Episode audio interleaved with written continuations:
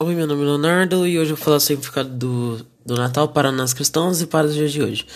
É, o significado do Natal para nós cristãos para os dias de hoje é quase a mesma coisa, porque é, essa data tão especial, ela é uma comemoração que você relembra o nascimento de Jesus. De Jesus.